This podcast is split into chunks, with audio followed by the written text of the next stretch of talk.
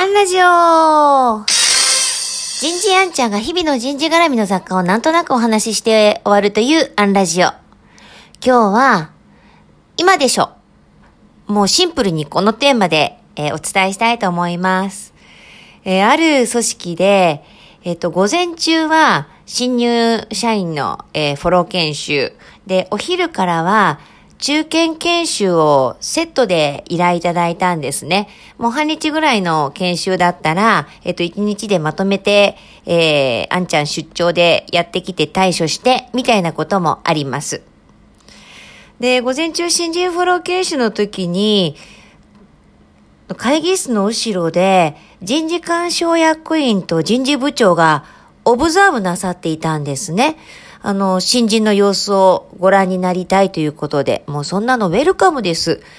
えー、研修そのものに誰も立ち会わないような企業さんもあるんです。休憩時間ごとに大丈夫ですか？とかやってきて。まあ、それはそれでもうね、えっと、日々のルーティン回したり、会議があったりで大変なんで、えー、私も元人事ですから、任せてください。もう全部こっちでやりますから。で、引き受けることは全然、あの、やぶさかではないんですけれども、こう、やっぱこう、受講生のね、様子を見ようとする、えー、人事のトップがいる組織って素敵だなと思ってたりします。だそこに時間を投資するわけですからね。未来に投資する。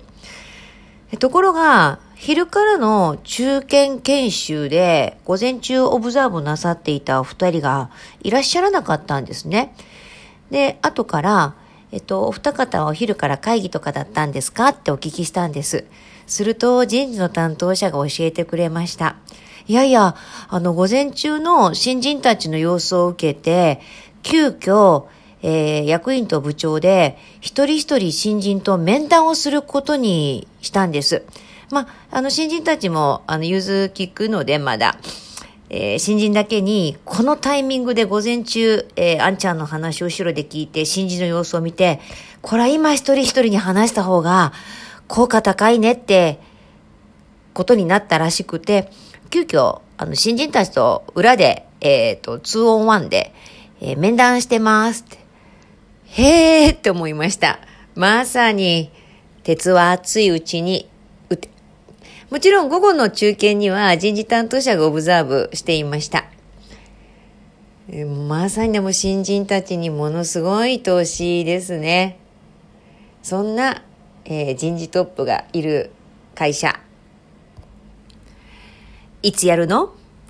今でしょ。今日はここまで。次回もお楽しみに